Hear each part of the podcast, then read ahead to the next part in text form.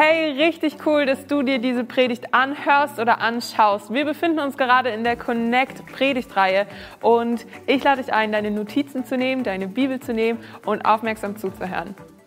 So, ich weiß nicht, ob ihr über euch selber lachen könnt. Ähm, ich finde manchmal ist es ziemlich gesund, wenn wir Christen auch über uns selber lachen dürfen. Ich habe das so ein bisschen gemacht, als ich die letzten Wochen so geguckt habe, was denn die anderen Gemeinden so an Predigtthemen ähm, gerade aktuell anbieten. Und ich würde sagen, gefühlt 80 Prozent der Gemeinden predigen zurzeit gerade, wie wichtig es ist, Gemeinschaft zu haben.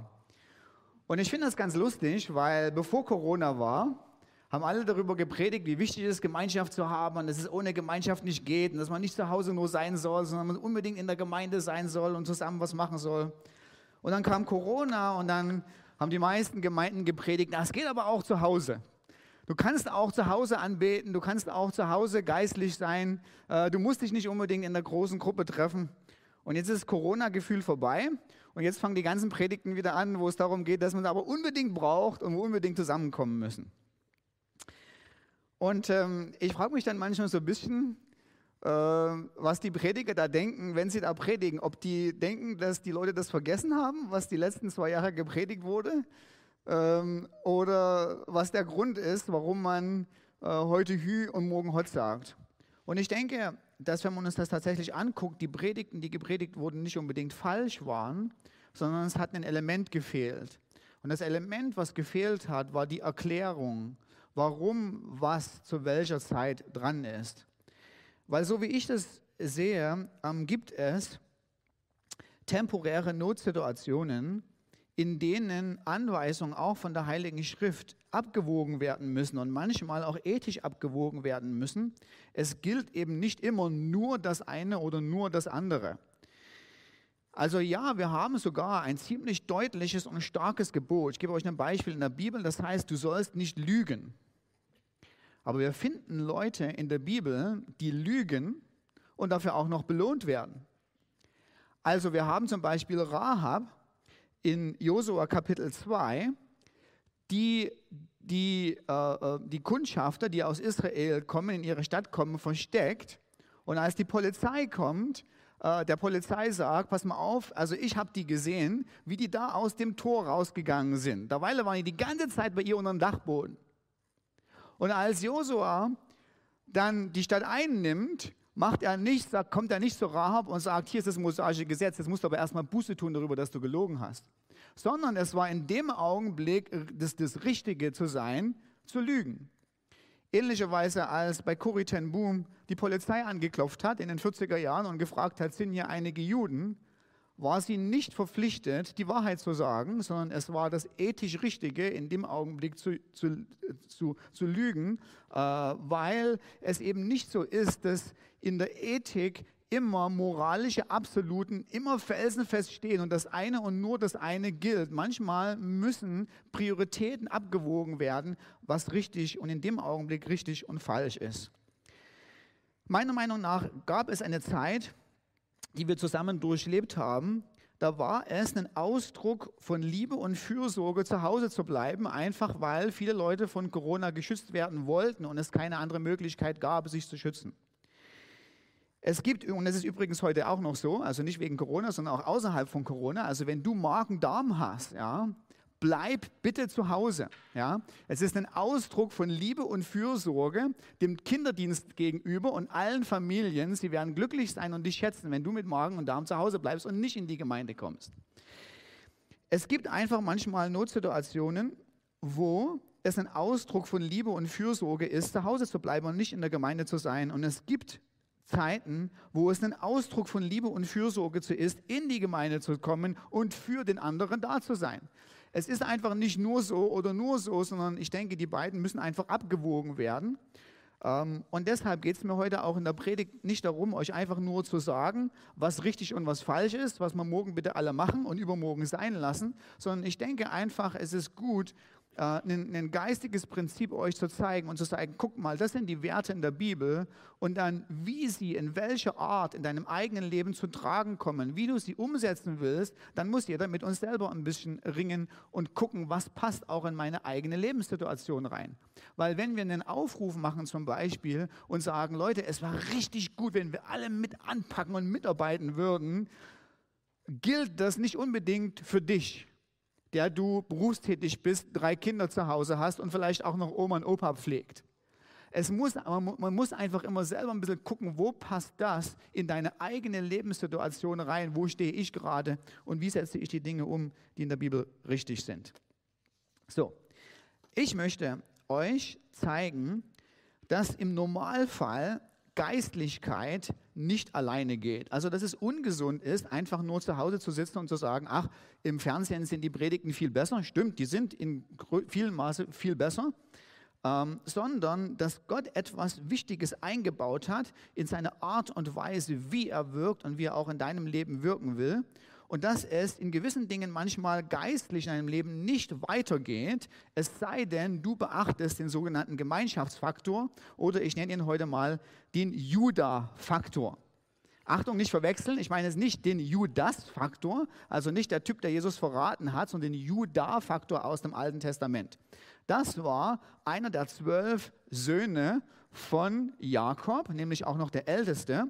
Und ich möchte euch mit so ein paar Bildern äh, vom Bible Project euch daran erinnern, äh, wie die Geschichte bis, bisher ging. Also es gab zwölf Söhne ähm, und einen davon hatte äh, äh seinen Vater äh, besonders lieb, das war Josef.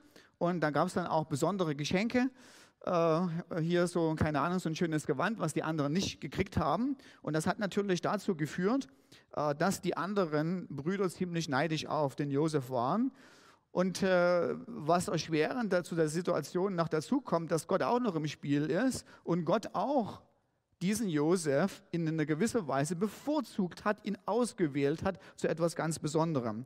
Das sehen wir in 1. Mose Kapitel 37 und ich habe euch jetzt mal die wörtlichen, die Bibelstelle mitgebracht, nämlich dass Josef einen Traum hatte, den er seinen Brüdern erzählte und die, da hassten sie ihn noch mehr und das kann man auch gleich verstehen, weil im nächsten, jetzt kommt der Traum, heißt es, ich hatte diesen Traum, siehe, wir banden Garben mitten auf dem Feld und siehe meine Garbe, also das sind so, so Ähren, die man so aufgerichtet hatte, sie richtete sich auf und blieb aufrecht stehen und eure Garben stellten sich ringsum auf und verneigten sich vor meiner Garbe. Da sagten seine Brüder zu ihm, die die Gabe der Traumauslegung anscheinend hatten, so schwer ist es ja auch nicht, willst du etwa König über uns werden? Willst du gar über uns herrschen? Und so hassten sie ihn noch mehr wegen seiner Träume und wegen seiner Reden. So, das heißt, äh, die Situation in der Familie wird immer schlimmer. Auf der einen Seite hast du da den Papa, der seinen Sohn da auf eine besondere Art und Weise knuddelt. Habe ich euch als Bild auch noch mitgebracht. Aber seine, äh, seine, seine Brüder äh, hassen ihn immer mehr und wollen ihn am liebsten umbringen. Und das kommt auch tatsächlich zu dieser Situation in 1. Mose 37, wo Folgendes passiert. Als die Josef von ferne sahen und bevor er sich ihnen genähert hatte, da ersannen sie ihn zu töten. Und sie sagten einer zum anderen, siehe, da kommt dieser Träumer. So kommt nun und lasst uns ihn erschlagen und ihn in eine Zisterne werfen und wir wollen sagen, ein böses Tier hat ihn gefressen. Dann werden wir sehen, was aus seinen Träumen wird. Und sie nahmen ihn und warfen ihn in eine Zisterne. Dann setzten sie sich, das muss man schon mal überlegen, ne, einen eigenen Bruder eben gerade in so ein Wasserloch geschmissen, ähm, mit der Absicht, den entweder später umzubringen oder, wie Judah gerade sagt, ihn später zu verkaufen. Und die setzen sich in ganzer Seelenruhe hin und fangen an zu essen.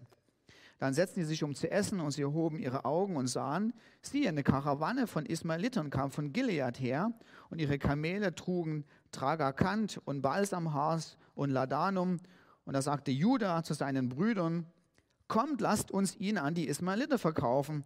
Und so zogen sie ihn heraus und holten Josef aus der Zisterne herauf. Und sie verkauften Josef an die Ismaeliter für 20 Silberschäkel.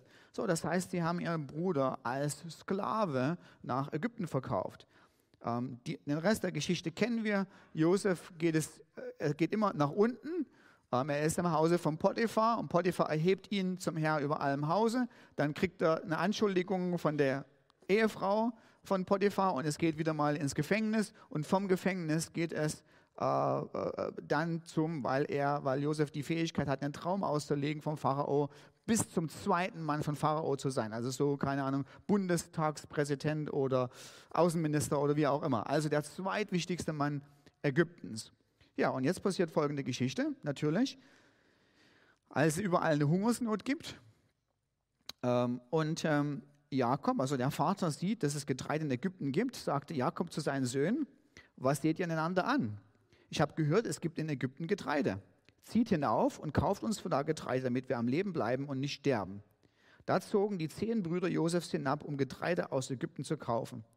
Als aber Benjamin, Josefs Bruder, aber Benjamin, Josefs Bruder, sandte Jakob nicht mit seinen Brüdern, denn er sagte, dass ihm ja nicht etwa ein Unfall begegne und so kamen die Söhne Israels unter den Angekommenen, um Getreide zu kaufen, denn die Hungersnot war auch im Land Kanaan. Jetzt kommt die große, großartige Wende, die die ganze Zeit vorhergesagt wurde, wo Gott, könnt ihr euch an den Traum erinnern, eines Tages werden die Garben der Brüder, werden die Brüder niederbeugen und zu Josef sagen, du bist unser König, du sollst unser König sein und was absolut unmöglich erschien, weil nämlich Josef verkauft wurde nach Ägypten, ganz weit weg war, im dunkelsten Loch erst bei Potiphar äh, äh, äh, landete und dann im Gefängnis ist plötzlich durch das souveräne Handeln Gottes wahr geworden. Das Ding, was man sich nie für möglich gedacht hatte, passiert im 1. Mose 42, Kapitel, Kapitel 42, Vers 6.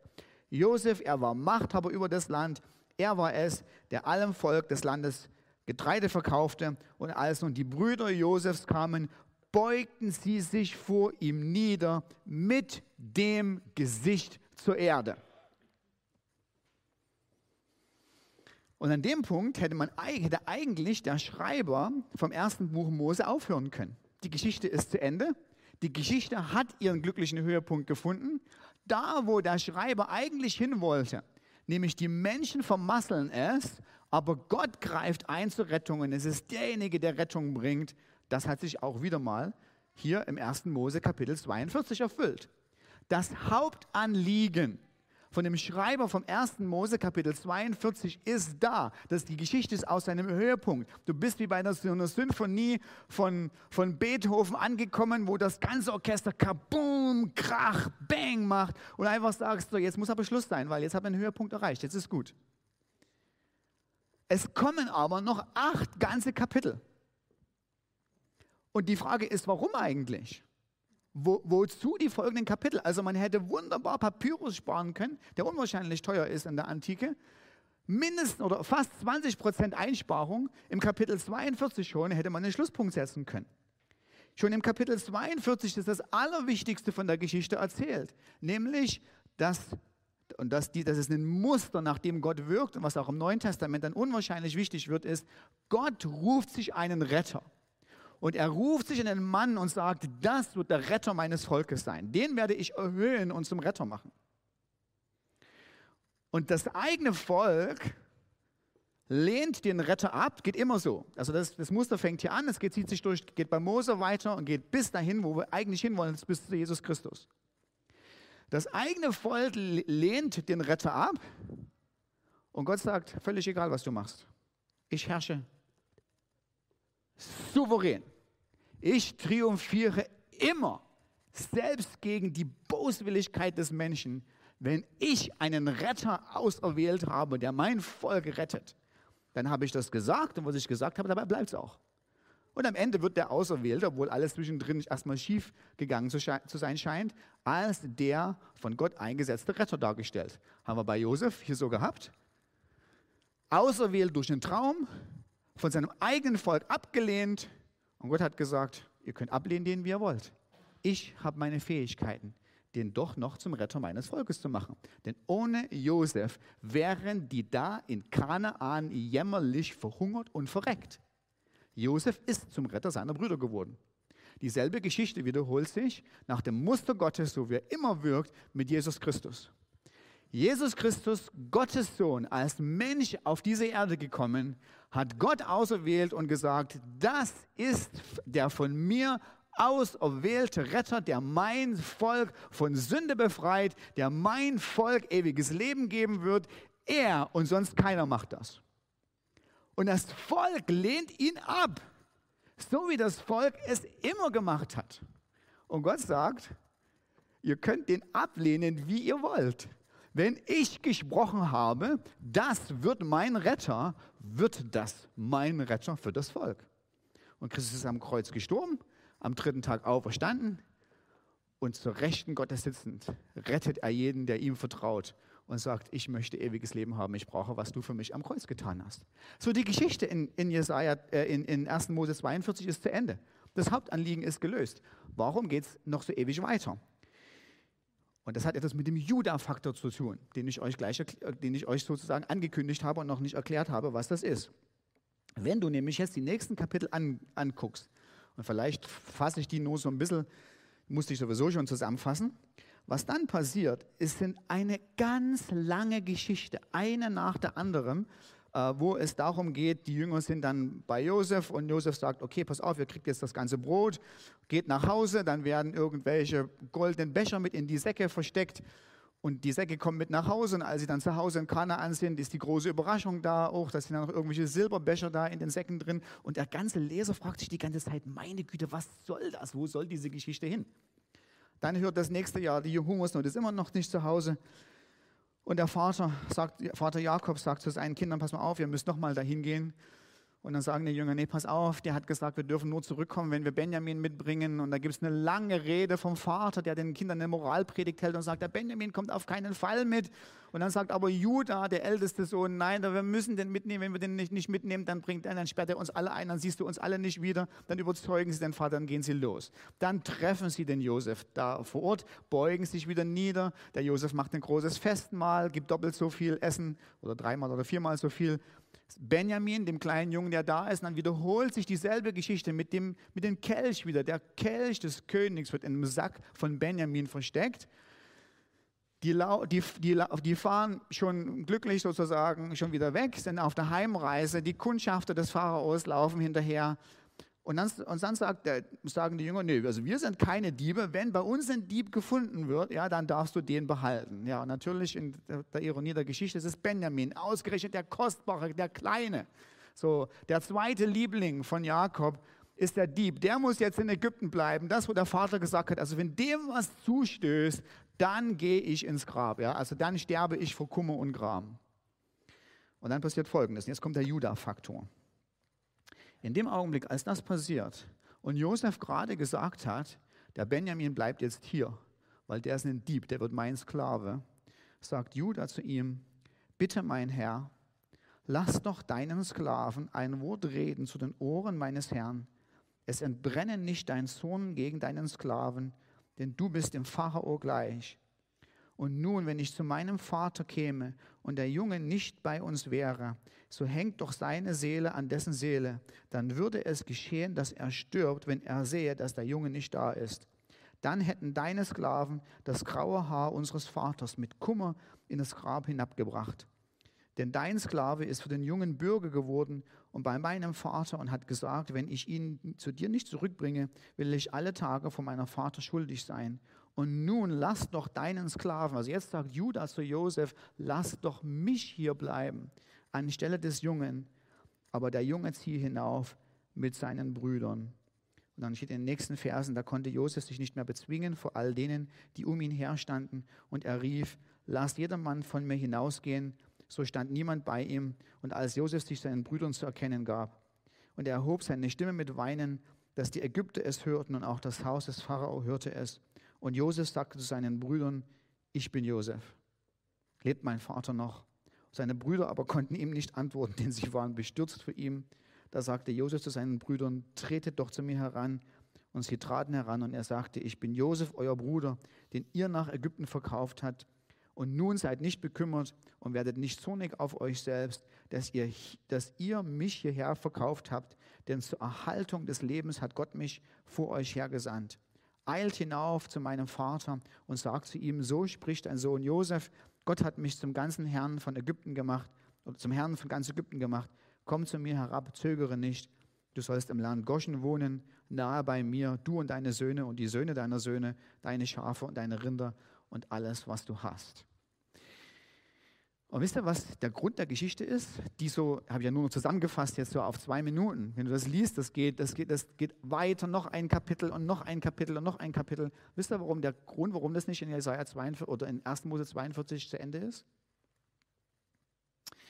Weil Gott noch etwas wichtiger war als das, was in, was in 1. Mose ihm wichtig ist. Das ganze Buch 1. Mose ist die, ist die Geschichte des Falles des, des Falles des Menschen und dass Gott es ist, der den Menschen wiederherstellt zu einer Beziehung mit ihm. Das ist Gott wichtig, Nummer eins. Und dann ist Gott noch was wichtig. Und das ist der Juda-Faktor. Weil guckt mal, was mit Juda passiert ist.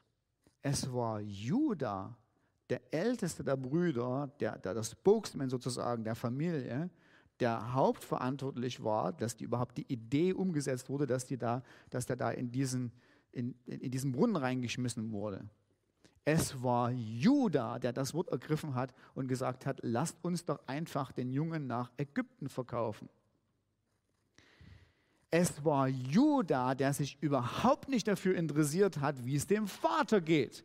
Wenn man ihm die Nachricht bringt, die falsche Nachricht, dein Junge ist zerrissen von irgendeinem wilden Tier. Das hat ihn überhaupt nicht interessiert.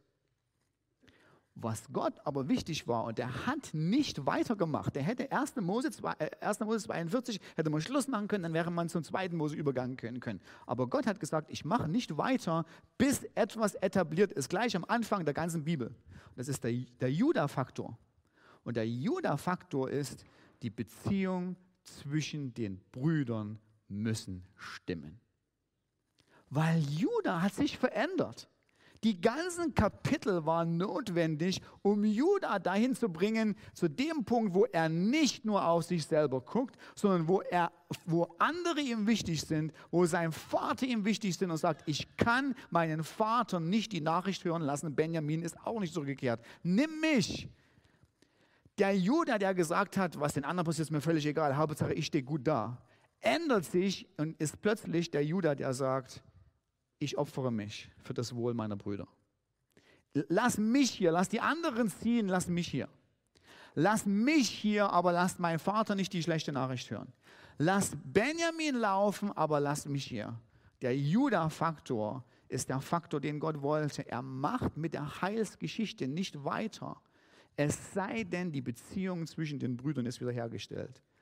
Gott ist eben was ganz, was, was ganz wichtig und das ist die Beziehung seines geliebten Volkes untereinander.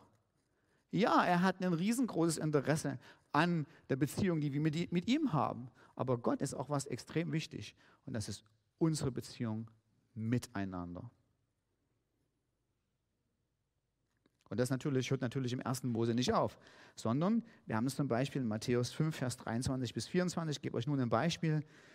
Da sagt Gott, wenn du deine Gabe darbringst zum Altar, und dich dort daran erinnerst, dass dein Bruder etwas gegen dich hat, lass deine Gabe dort vor dem Altar und geh zuvor hin, versöhne dich mit deinem Bruder und dann komm und bringe deine Gabe da. Das heißt, Gott sagt, pass mal auf, du kommst hier zu mir zum Lobpreis. Und jetzt könnte man argumentieren und sagen, also Lobpreis ist wichtiger als alles andere. Also Gott die Ehre zu geben und zu sagen, wer du bist in meinem Leben, dich zu ehren, dich zu erheben, hat Priorität Nummer eins. Und Gott sagt, ja, mit einer Bedingung. Wenn du kommst zum Lobpreis und du erinnerst dich daran, dass es da Zwist gibt zwischen dir und deinem Punkt, Punkt, Punkt, Vers ein, wie auch immer, interessiert mich dein Lobpreis in dem Augenblick überhaupt nicht. Geh nach Hause. Geh raus aus dem Gottesdienst, ruf deine Schwester oder deinen Nachbarn an, klär die Sache, weil es geht mir nicht nur darum, dass du mir Lob und Anbetung gibst, sondern es geht mir auch darum, dass die Beziehung untereinander zwischen den Brüdern stimmt. Okay, was heißt das bei uns praktisch? Praktisch möchte ich euch die Frage fragen, ob du ein Judah bist für deine Brüder. Also, bist du connected mit anderen Glaubensgeschwistern in der Gemeinde und tust du ihnen einen Liebesdienst. Und ich meine damit nicht nur so, naja, ich habe noch nie jemanden verkauft nach Ägypten, äh, so, ich habe auch noch nie jemanden umgebracht, ich will auch keinen umbringen. Also scheint irgendwo so alles egal zu sein. sondern der Juda-Faktor ist, du bist bereit, ein Opfer einzugehen für das Wohlergehen deines Nächsten. Das machst du natürlich nicht in der großen Gruppe. Also keiner erwartet, dass du hier reinkommst zum Sonntag und sagst, also ich bin bereit, für alle 350 Anwesenden hier einen Liebesdienst zu tun. Ja, sondern du kannst natürlich ein, Juda nur sein für eine Gruppe von Leuten, mit denen du auch wirklich Beziehungen hast, mit denen du zusammen bist, mit denen du, ich sag mal so, in einem Hauskreis, in einer kleinen Gruppe bist. Und da komme ich gleich zum Punkt. Wenn wir Hauskreise bewerben und sagen, es ist ganz wichtig, dass eigentlich jeder in der Jesusgemeinde Teil eines Hauskreises ist, dann machen wir das nicht, weil wir gesagt haben, ach naja, wir haben uns da so eine schöne Struktur ausgedacht, sind unseren Ältesten treffen und da muss jeder reinpassen und reingedrückt werden. Ob es funktioniert oder nicht, ist vollkommen egal. Darum, darum geht es uns überhaupt nicht. Es geht uns nur darum, den Juda-Faktor zu erfüllen. Es geht uns nur darum, eine Möglichkeit von jedem von uns zu bieten, dass jeder sagen kann, ich bin ein Freund von jemand anderem. Wie du das machst, ob du das Ganze dann Hauskreis oder Kleingruppe oder Interessengruppe oder was weiß ich, Rotwein trinkende Bibellesegruppe nennst oder wie auch immer, ist vollkommen egal. Der, der Punkt ist, bist du ein Freund von jemandem? Und ich habe nicht gesagt, hast du Freunde, bewusst habe ich das nicht gesagt, damit ich nicht eine damit ich nicht die, die, die, die, Sentimentalität von manchen bediene, die sagt, ja, ich habe keine Freunde, guck mal, keiner ist ein Judah zu mir, alle behandeln mich so schlecht, sondern die Frage ist, bist du ein Judah für jemanden? Also bist du jemand, der bereit ist, sich in andere zu investieren, damit Freundschaften entstehen. Und das ist wirklich das Ziel von einem Hauskreis. Also ein Hauskreis ist, das Ziel eines Hauskreises ist nicht, dass der Hauskreis einmal entsteht und dann bis zur Wiederkunft von Jesus existiert. Ob das den Leuten da gefällt oder nicht, ob die sich wohlfühlen oder nicht, die beißen sich durch mit einem eisernen Pflichtbewusstsein, um den Hauskreis zu erhalten. Das ist nicht Sinn und Zweck einer Kleingruppe. Sinn und Zweck einer Kleingruppe ist, dass man Freunde hat. Und wenn die Kleingruppe das nicht ermöglicht und du merkst, ich passe ja nicht rein, dann passt du da eben nicht rein. Das ist doch nicht so schlimm. Dann gehst du einfach irgendwo anders hin oder, oder gründest eine selber, eine, selber eine kleine Gruppe. Das Ziel von einem Hauskreis ist wirklich letztendlich, Freund zu sein von jemandem. Und da bin ich über unsere Gemeinde richtig stolz. Ich weiß nicht, ob ihr das wisst, aber vor, ja, das war schon einige Jahre her, saßen Nadja und ich, da waren wir noch nicht im ältesten Team, saßen Nadja und ich dahinter. Und Nadja hat sich so die Gemeinde angeguckt und hat so die Ältesten gesehen, wie die hier vorne gesessen haben und hat gesagt, sag mal Dirk, nenn mir mal einen Begriff, der, wo, wo du denkst, ein Attribut, ein, entweder ein Verb oder ein Adjektiv, was so die Ältesten und die Gemeinde beschreibt. Und sie sagt so, ich habe eins. Okay, habe ich gesagt, ich lasse mich kurz nachdenken und ich gucke dich so an und denke so, okay, ich habe auch eins. Und ich sage so zu ihr, Herzlichkeit. Und dann er sagt, habe ich auch.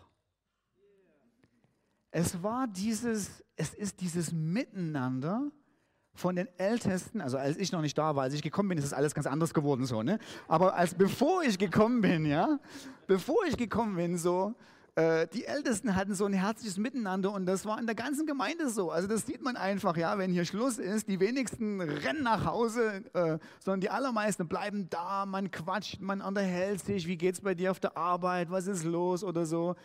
Ich liebe diese Gemeinde dafür. Ich glaube, in einem ganz großen Fall guckt Gott auf unsere Gemeinde und sagt, das ist hier passiert der Judas-Faktor. Judah-Faktor. das verwechsle, verwechsle ich schon selber. Und der Liebesdienst, wirklich, ich muss euch wirklich sagen, ich, natürlich kann man, man kommt immer drauf gucken, ob das Glas halb voll ist oder halb leer oder wie auch immer. Ne? Aber einfach nur die Tatsache, dass wir lange Zeit uns hier nicht getroffen haben und wir einfach nur gesagt haben, wir machen wieder Gottesdienste. Und die Bude ist rammelvoll mit Leuten, die mitmachen wollen und die bereit sind, einen Liebesdienst zu machen. Ich habe einfach davor gestanden, ich habe die volle Liste bei Church Tools gestern gesehen, habe mir einfach gedacht, ey, danke Gott für so viele Leute die so bereit sind, einen Liebesdienst zu tun für andere. Weil es ist nicht alles nur Berufung. Also es gibt gewisse Dienste, da brauchst du eine Berufung. Also besonders, wenn du so mit den, mit den mit Teenies oder so zusammen bist. Ja? Also bitte keine Teenie-Arbeit, ohne du hast eine Berufung, ja? weil das geht schief. Da, da brauchst du eine Berufung dafür. Aber für gewisse Dienste brauchst du keine Berufung. Zum Stühle stellen muss nicht der Ruf Gottes von oben kommen. Das ist ein Liebesdienst. Das ist ein Liebesdienst, wo man einfach sagt, ich mache mit, ich packe mit an und wenn ich einfach nur dran denke, ja, was ist euch aufgefallen, wenn es Essen draußen gibt? Wie die Großfamilie Risto, wie die sich freut. Also es ist nicht einfach nur, dass sie da die Brötchen schmieren, so, ja, hast du dein Brötchen so, ne? Sondern wie die Liebe fließt. Du musst in die Gesichter gucken von den Leuten, die da sind. Die lieben es, uns den Liebesdienst zu tun. Ist das nicht genial?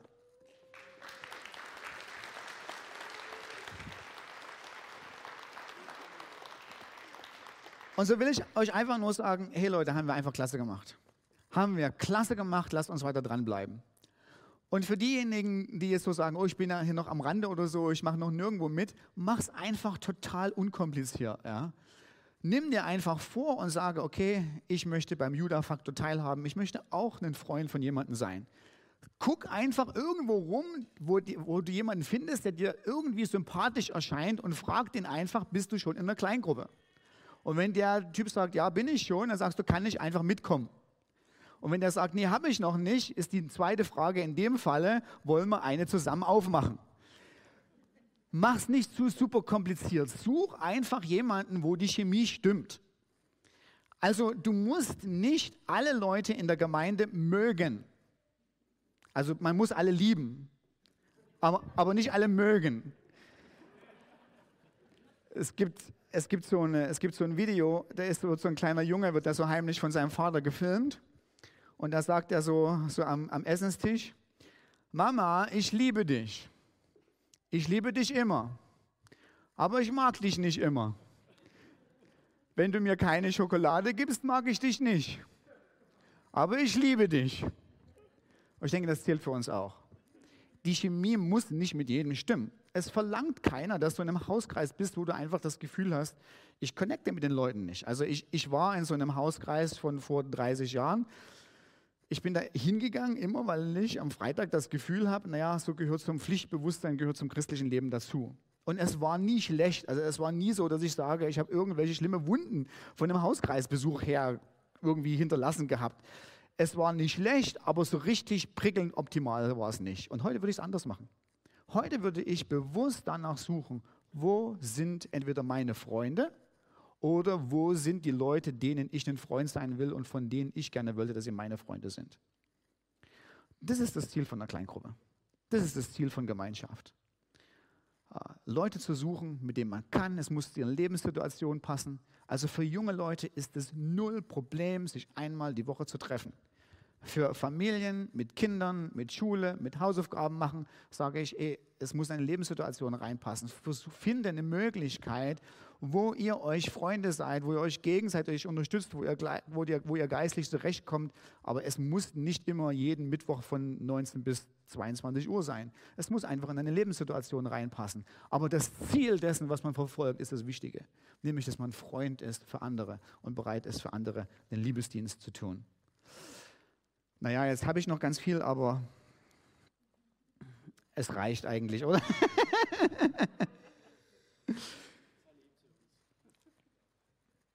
Ah, drei Minuten noch? Drei Minuten noch, okay, gut. Drei Minuten noch. Ich denke, ein wichtiger, ein wichtiger Bestandteil ähm, von einer Kleingruppe oder von Freunden, äh, die eine gute Dynamik reinbringen, ist, wenn diese Freunde sich nicht nur um sich selber drehen, ähm, sondern wenn das verwirklicht wird, wenn, was wir im Philippa Kapitel 1, Vers 27 lesen. Da schreibt nämlich Paulus, vielleicht können wir das nochmal noch mal anschlagen, wandelt nun würdig des Evangeliums des Christus, damit ich, sei es, dass ich komme und euch sehe oder abwesend bin, also egal, ob jemand zuguckt oder ob jemand nicht zuguckt, ob jemand euren Hauskreis besucht oder nicht besucht, ob ihr denkt, ihr seid der einzige Hauskreis, um den sich niemand kümmert oder ob ihr ständig Besuch kriegt, völlig egal, was ich von euch höre, dass ihr feststeht in einem Geist und mit einer Seele zusammen für den Glauben des Evangeliums kämpft. So wer möchte gern würdig des Evangeliums des Christus leben? Ist nicht nur eine rhetorische Frage, ihr könnt mal so, so, so, so ganz klein, so wenn ihr das wirklich wollt, so, ne, so. Okay, so manche.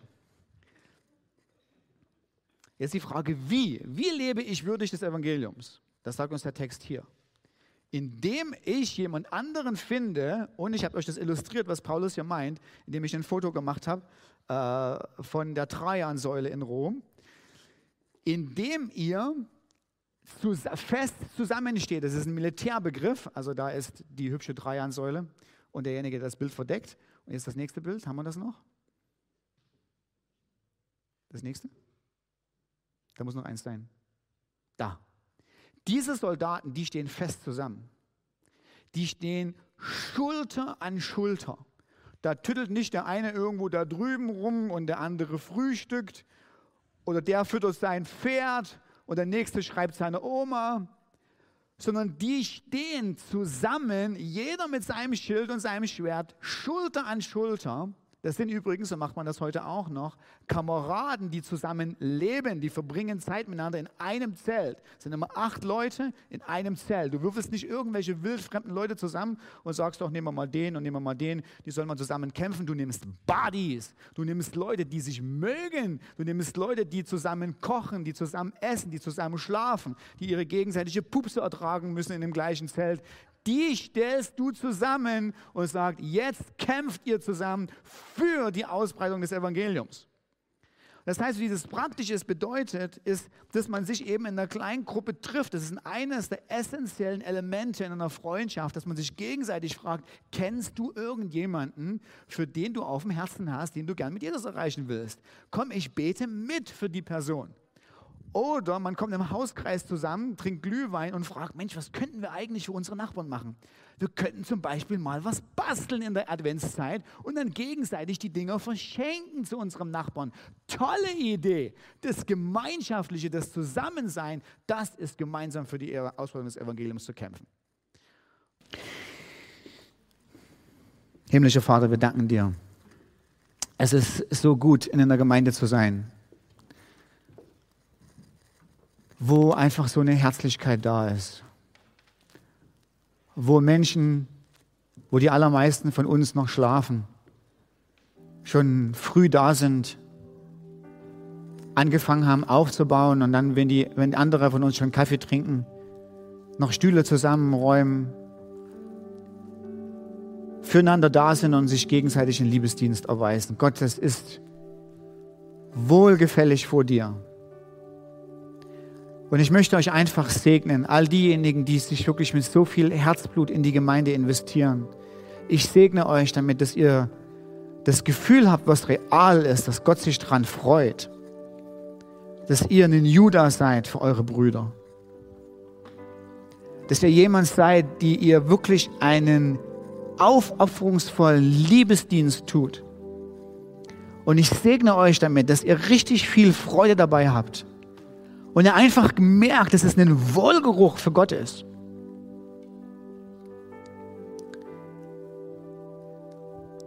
Und da Gott, wo wir aus dem Puschen kommen müssen und wo der eine oder andere einfach sagen muss, okay, das alleine Christsein ist eigentlich nicht wirklich gut, sondern ich glaube, ich muss mir meine Buddies suchen, mit denen ich Hand in Hand, Schulter an Schulter zusammen vorwärts gehe und fürs Ausbreiten des Evangeliums kämpfe, dann bitte ich Gott, dass du uns deinen Geist gibst, der uns befähigt, den Schritt zu tun, auf jemanden zuzugehen, zu sagen, wo bist du? Kann ich Teil von deinem Leben sein? Wollen wir uns treffen? Und so bitte ich dich, Gott, dass so eine Gemeinde, so wie du es in der Vergangenheit gemacht hast, auch weiter formst, weiter gestaltest, weiter prägst, dass wir ein Wohlgeruch für dich sind. Jeder Einzelne und wir zusammen als Gemeinschaft. Danke für deine Hilfe auf dem Weg. Amen und Amen. Hey ihr Lieben, ich hoffe, euch hat meine Predigt gefallen. Für diejenigen, die oft mal beim Bibelquiz mitmachen, ist die Preisfrage, wo war der Fehler in der Predigt? Weil tatsächlich muss ich mich von dem Fehler entschuldigen, ähm, den ich äh, ja in der Predigt gemacht habe. Nämlich der Erstgeborene von den zwölf Söhnen ist natürlich nicht Judas, sondern ist Ruben gewesen. Das, was ich eigentlich sagen wollte, ist, dass Judah die prominente Stelle, die prominente Stelle ähm, des Führers der Zwölf äh, im Kapitel 37 übernommen hatte. Weil Ruben, der Erstgeborene, wird disqualifiziert, der, der eigentliche Disqu Erstgeborene wird disqualifiziert im Kapitel 35, ähm, weil er eine sexuelle Beziehung mit einer der Nebenfrauen seines Vaters hat, wahrscheinlich da den Thron absorbieren wollte vorzeitig. Die nächsten beiden Brüder Simeon und Levi werden disqualifiziert, auch im Kapitel 35, aufgrund dessen, ähm, dass sie da ganz gemeine Art und Weise äh, nach äh, der Vergewaltigung ihrer Schwester Rache üben. Und so ist im, oder ab Kapitel 37 Judah, also Judah ist so ein bisschen der Stammesführer und das bestätigt natürlich dann auch der Vater später, ähm, wenn er den, den Segen des Erstgeborenen auf Judah legt. So, Entschuldigung, ich hoffe, der Rest war okay. Ähm, Gott segne euch. Bis später. Nice. Ich hoffe, du hast die Message genauso gefeiert wie ich. Falls du mal mit uns connecten möchtest, dann lade ich dich ganz herzlich ein, um 10 Uhr bei uns im Gottesdienst in St. Benno dabei zu sein oder 19 Uhr auf der S60. Wir sehen uns. Bis dahin.